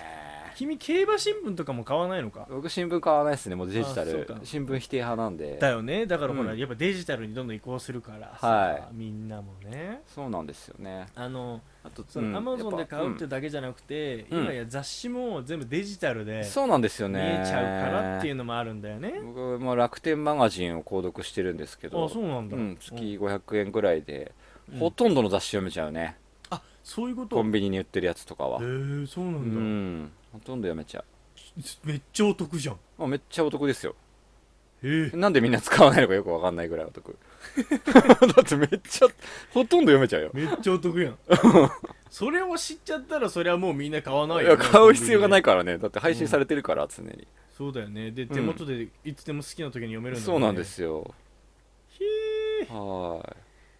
じゃあそれだわだから原因いらないんだよねそれだわだから結局さ全部雑誌じゃなくてみんなコンビニで何するあの椅子とカウンターに置き換わってるんだよねこのあそセうなんブだよンイねレブンのレイアウト見るとそうなんかイーでトインスマホみたいをなスマホ見ればいいんだよね結局そこでそうだよね雑誌じゃなくてね本当だよねなんかあの雑誌コーナーがよく窓際にあるのってさうんあの中に人がいるよっていう安心感立ち読みしてる人がいるとそこに人がいるから、まあそうだあねこのコンビニさ入ってるんだみたいな感じで、うんうんうん他の客を誘うために窓際についてるんだよね確まかあねそういう効果あるはずだよねうん、そこを狙って確か置いてたはずなんだけど、結局そこにイートインスペースあったらそこで結局人が座ってご飯食べたりスマホを持つても一緒だから、こう効果的には、まあ効果的にはね、うんあのそのその効果で言えばねね本当そうだけどさうんそうだよね、そうだよねと思って雑誌でも紙がねなくなってくるっていういのやはなんか確かに本当思うのが、あのなんか俺らがもうちょい小中の頃はなんかうん立ち読みしてる人ってもっといた気がした、そういたいたいたもう立ち読み の 立ち読み世代だよね、立ち読み世代立ち読 みあでもそれね分かる立ち読み世代だよね、立ち読みする感覚値なんて多う分ん今どんどんなくなってきてるんだろうね、きっとそうねなのかな立ち読みしなくなったもんな一回まずネットで調べたらちょっと読めるしみたいな感じの感じもするもんなんかいっぱいねいた気がするもんいっぱいいたい昔っぱいいた雑誌コーナー人いっぱいいたね、確かいに、たよねもう雑誌の取り合いしてたもんね雑誌の取立り合いち読みの立ち読みの場所取ありわか合戦そうかもしんない、うん、ジャンプとか出た日とかだとさ、もうジャンプ、もうボロボロになってたもんね。置いてあるやつ。みんなが読むから。それさ茨城県民のなんか県民性じゃないよねそうかな いや、わかんないんだけど。わかるでもそうだと思うよあ、でもそんなことなかったよ。俺やっぱ仕事をしてた時でもやっぱそういうのあったもあーだから上京したての頃とん。か、上級したての頃ぐらだいだったら。ああ、うそうかそうかん。みんなジャンプの取り合いしてたもん。 10年前おっぐらさいんのたち話がとかはね、うん。そっかそうだよねまだ10年前なんてそのそんぐらいだよスマホの10年前だからね、そう iPhone がまだ出てない頃だからね、頃だからね、うんそうするとそう減ったわそれも減ったねそういう人口人確かにいないもんなめちゃめちゃいたよねそれはハッとするねこれねだよねなかなか盲点だってねこううじわんりじ気わりづいてなかったわそううんでもなんこれかをうんたまにこうもうすげえなんだろうなんか変なテンションの時に雑誌コーナーを眺めるとさうん変な本売ってるじゃん 変な本なんだろうななんかなんこうなんだろうこのぶブッダのありがたいお言葉みたいなあーとか、まあそういうのも、まあ俺それで買ったん だけど、なんかいやわかるわかるわかるあるよなんかね、変な本買うよね。変な本変な本はんか買っちゃう。その啓発本みたいなのがなんかこのいやマニー、マニアッなんクだなろう本な、すごい目につくキャッチーなタイトルの本とか、さなんだっけかな。いやお前名前だから今忘れ家にあるからまあ、あまあるんじゃない昔だと結局、その大型の教科書とかさ、あの血液型の教科書みたいなやあつ。ーはいはいはいがはい結構その雑誌コーナーの中でもなんかちょっと一個だけこうクイって先に出てる場所に立ってたりするんだよねねあそこにそうそうポケットに入ってるやつ、うんあれはあるなんかあれなんかこれ面白そうどうしよう買おうかなどうしよう買おうかなって感じになるあれはうまいよねちょっとねあそなんか持ってる持ってるだけでちょっとウケそうなやつとかは買っちゃうかもしれないああ確かにね、うんいやそういうのがあの、うん書店のい いところだって俺は思っててそうだねそうだよね何にも自分がさこの、うん狙っていかないとさあのそうだね Amazon とかなんでデジタルはねなんか行き着かないじゃん、まあ行き着きにくいって感じ行だよきね着きにくいか、うんそうだねだけどなんかああいうのでポンって出されるとそうだねおっっていきなり刺さってそう売れる場合があるその場でピラピララピラっとめくってあ、うんこれは買いだねってい確かにうなんか昔ながらのスタイルもやっぱやってみると悪くないよだかねらいいんじゃない次からは、うん多分雑誌のコーナーなくなるから、うんあの豆大福とかが置いてあるところにその本が置いてあるんじゃ ないあのレジの横のところにレジ脇レジ焼きレジ脇プレッシャーだな売れるぞ売れる売れるるか、うんなんかこう豆大福みたいなのが置いてあるとこね。そあうそのう、そうなんチロルチョコ的なやつチロルとチョかコとね。か置いてあるところはいはいはい。あそこおに釣りでど置う、どうやみたいなやかれてるつね。そうそうそうそうなんだこれみたいな、うんうんうんうん。今月の一冊はこれみたいなあ感ー、確かじで置かれたらちょっに。とグッとくるかもしれないなんかコンビニの店員にもそういう遊び心を、まあ求めちゃいけないのか、そこは。いやえっ、と結構やってるところあるんじゃないそうかなそのさあのえっ、とまあ要はその、うん商品のまあ、陳列をどうするかっていうのは分かんないけど店長、店長ジャッジですね。あのポップのね、書き方とかさはいはい。あのどういうふうにディスコプレンイするビかっニていでうポップはあんま見ないけどね。いやなんか結構さ俺が見るのもあれは、うんあの都内じゃなくて地方の、まあ、うんなんかフランチャイズで要は、そうだよね。個人でやっ別てるに自由でやってるところがだようね、きっんとね。と思うけど、うん。なんかすごいなんかあのキャッチーなそポれ、ップだったそういうの大事だよね。うん、やなんっかてるのが都内のコンビニなんてみんなロボットが働いてるみたいだもんね。まあそれは知らないよね、うん人の入れ替わりも激しいし多分そうそねんなことやってる暇もないだろうから、ううんんつう感じですよね。まあ、だって黙ってたって人が入るからねそうね。都内のコンビニなんうてん。絶対になんかね、ほんとコンビニ、コンビニな、面白いよな。ほんとコンビニ革命してほしい、早く。なんかこさらにどんな拡張してほしいのう、いやもうもう、十分でしょうよだって十分かな。だって俺だってなんつうんだろうすごくないなんか自動車の税金とかも払えるのすげえと思うんああ、けどそうだよね。重税要金税払えんだよね。とかうん何でもできんじゃん郵便とかもできるしさでもなんか、その、ぜ税金みたいなの払う人が自分の前に並んでたらめちゃめちゃ嫌な気持ちになるじゃん。なんでしかもめっちゃ5枚ぐらい持ってたらさ、なんかこう。それは嫌だけどなんか別に、チッってなるじゃん、こ一う。な枚んかぐらいだ、ったらハいンコいでし、ょハンコバンバンバンバンってハンコめっちゃ押してさ、いやいいじゃんいなやんでもか、なんかこう、なんか郵便系のやつやってるのはすげえ腹うん、そう長げんだよそう長いよね本当に長いじゃん、あめっちあいうの。長あれは嫌だ確かにあれはやめてくれとそうは思いうう、けなんかどそういう不便はちょっと、まあまあだからあまりなにんもかそのディスコンビニエンサトなサービスはあービスるよ逆ね。にねうん、逆に。膨らみそうすぎてねそうそうそうそう。仕事内容が多すぎる。揚げ物もしなきゃいけないしさ、中で。だってコンビニがあるだけ大でもう変だよ。ドーナツも温めなきゃいけないそうし。だってでもいやそれで言えばね もうドーナツだってああやって美味しいの食べられるわけおでんも茹でなきゃいけないでしょ。確かに本当そうだ、 仕事が多岐にわたってるよね。うんミニストップなんてめっちゃ大変だぞやばい、ソフトクリームあるからな。ハロハロとかハロ作んなきゃいけないしハロとか作るの大変だよな、あこのれ。時期いや好きな大んだけど変ださな。そう仕事が多いな。ハハロハロがなんか最近、うんあのきなこ餅みたいなやつ出したんだよねうなんか、ーん美味しそうなハロハロまあそうだねあ食べなきゃと思ってたのまあ、うん食べてねえや忘れてたそれはまあそうだ そうそうまあコンビニデザートも美味しいしねデザートね食べないけどねまあ、だからある意味、そのコンビニのレイアウトがそのうん世相じゃないけど、うんまあ、世の中のそのね敏感に要はそのどういうものが今必要で何がもはういはいはいはい不必要かっていうのがこう現れてくるまあ確かにことになるんじゃないかとうんいそうですう,、ねこの気づきのポイントでしたとうんいうなんか茨城の茨城帰った時にうん酒屋に行ったらうんその酒屋がなくっなっててあらコンビニになってたんですよあらでうわー酒屋なくなってコンビニになっちゃったと思って、うんまあでもせっかく来たしと思ってそのファミリーマートにやってたんだけど、うんファミリーマートに入ったら、うんファミリーマートの中酒屋だった合体しちゃってた嘘のすげえ何そうんれすごかったそれ新しい展開そうそうそうそうそうええちょっと待ってちょっと待って酒ばっかり置いてんのめっちゃ酒がちゃんとしたのが揃っててえー、えーと思ってうんそれ元に元々あった酒屋がコンビニに業務を転換しただけでその一部スペースは酒屋のまま残ってたんだよね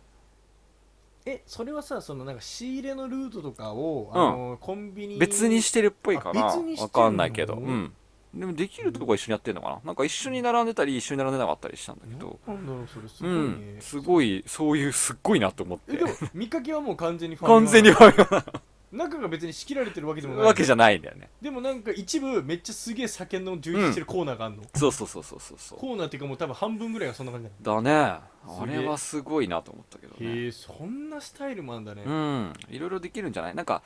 ね、コンビニにもその完全に子会社的な感じでい契約するタイプと、うんそういう店長の気分次第で、まあ、フランチャイズっぽくできる契約形態があるっぽいけどうーんね。うん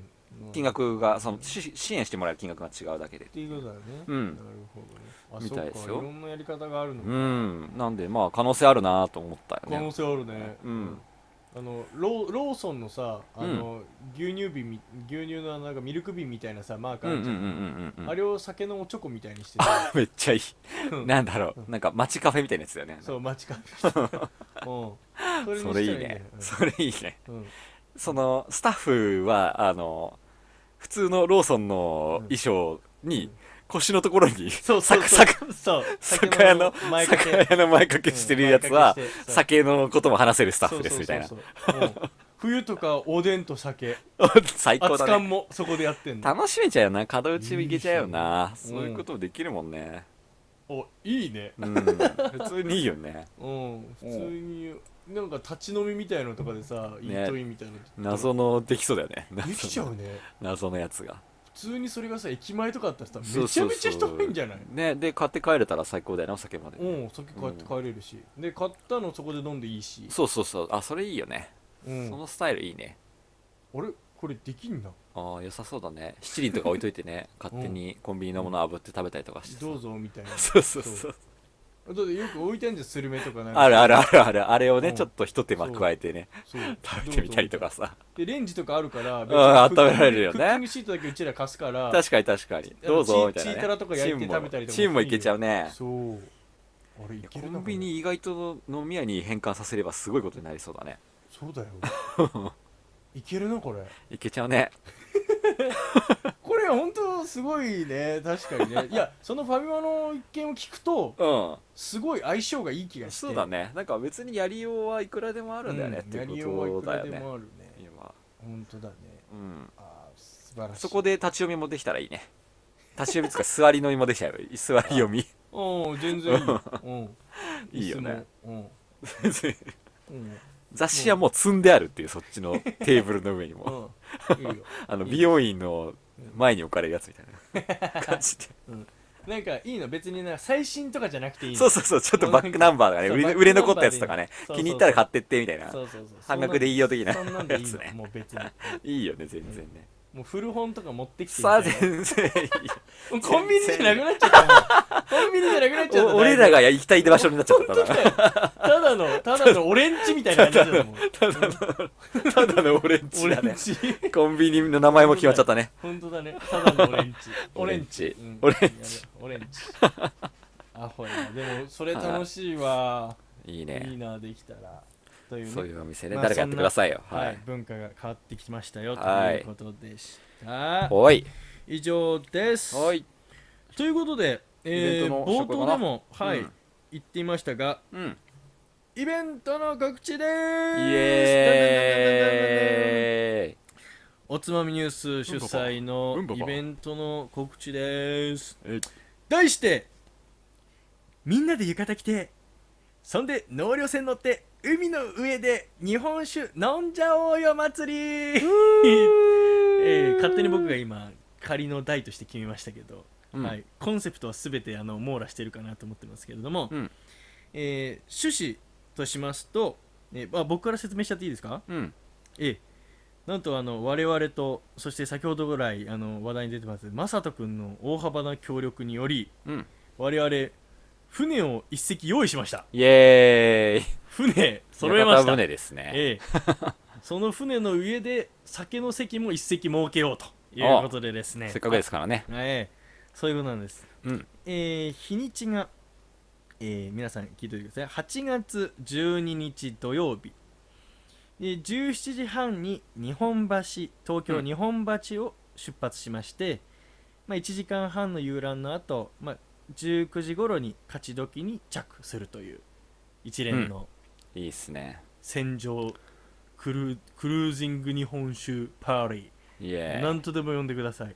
ええドレスコードは、えっと、一応浴衣ですね、はい。あの夏なんでね、はい。浴衣です、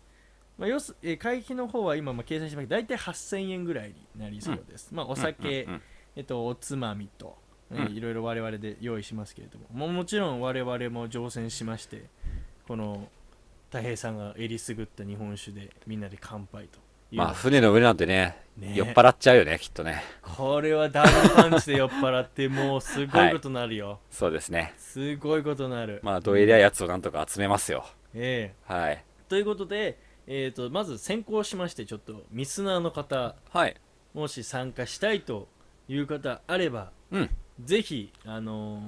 手を挙げていただきたいそうですねお便りですね、うん。えーあお便りと、は LINE とか、うんまあ、お便りの方で送ってもらっても大丈夫ですよ。えー、とどどういう関係で受け付けますかじゃあいつものホームページの、あのメールうあん、メーお便りルっていうかとそうお便りフォームとフォームあとと LINE アットでも LINE 受け付けますは LINE アッい、ト、はい、ツイッターとかじゃないツイッターだと見逃す可能性があります、だねちそうょっだねと不安ですなんこでっちがここはあの気をつけてください とはいおつまみのホームページのうん入力フォームか、えー LINE アットの方であの参加表明いただければ、えーそちらの方でまたご連絡して、えー、と参加いただけますので、うんこちら人数がですねちょっと限りがあるのでちょっとあんまり大きい船じゃないので、うんこれはちょっと先着もしくはあのちょっといずれか多ければ抽選という形にもなってしまうんですが、まあうん必ず発表はしますのでそうですねぜひぜひちょっと早めにですねそうですねあの船ちょっそんと狭いんでね本当そうだし、あのまあ、我々もそこを明かすわけにもいかないので、うんまあ、他にも人数調整もしたいってもあるのではいなるべまくあこ7ちらの月都合上です旬にがはね、はいうんすいませんがちょっとご連絡いただければとはーい思っておりますぜひぜひついに,、ええついに我ど々うぞそうですねええやるやる詐欺に終わらず、はいやろうって言ったらまさもかうのあのもうお金お金払っちゃいましたからね、うん僕のポケットから出てますからそうね出てもうますからね船代はもうすでにはい船を船を用意するというは い、大胆な動きに出ました、そうですねこれはもうでまあもちろんそれだけじゃなくねあの船着いた後もまた飲んじゃおうよっていう気そう持でちすもあるねんでねなんでその1日開けといてくださいねそのうんっていそうそうそう、うんそうそっからまた飲みますからね、夜もあるんで、ええやてこいっきたちいとの思い夜の方は定員が全然そあうの、だね広くもう少し見るんで、そうなんまであ、船の方はダメだけど、夜からだったら参加できますっていう人もそのそ日予定入れといてくだすさそいうそう私船,、船酔いすぐしちゃうからダメーっていう人ははもーうもう陸で飲みましょうとですねということですようねん、詳しくはまあまた追ってお知らせしていきます、公式の方にも載せておきますので、はい8月12日ぜひぜひ皆さんご参加お願いしますお願いしまとすいうことですはいいや楽しみだね大平さんそうですねこれであのようやくあの年広ジュニアとか、他のミスナーのそうです方もよね、あのいろいろ会えるといいね最近もうん、やっぱり 最近もあのフェイスブックのページもさいいねはがいそうなんですよいいねついてるよねそうあ見た見た見てる、俺もあれだあすげえと思っペーてジページ自体にもいいねつくし、あの毎回の放送の時そうそのうやつそうにいいもねつけてる人いるよねありがたいです俺らはい、あの見てるんで、 あの、はい、さりげなく見てま。ますたこの人つけてくれたそうみたいなそ うそう、なんか面白いこと書こうかな、でも怖いからやめとこうみたいな。そうわかるわかるわかそる それでなんか減ったみたいな感じにな って、ええ怖いと思って。なんでね、ちょっとはいあの本当ありがたいと思って、そうですねぜひありがとうございますぜひあの我々と楽しくお酒を飲めればはいなと思ってます。そんな噂をすれば、としろジュニアから LINE の方にお便り来てましたね。あ、そう。はい。今日です。あ、来てた。はい。読んでいいですかあ、いいですよ。はい。としろジュニアです。お、久しぶり。お便り遅れずにすみません。はい。今日は一番上の娘の誕生日です。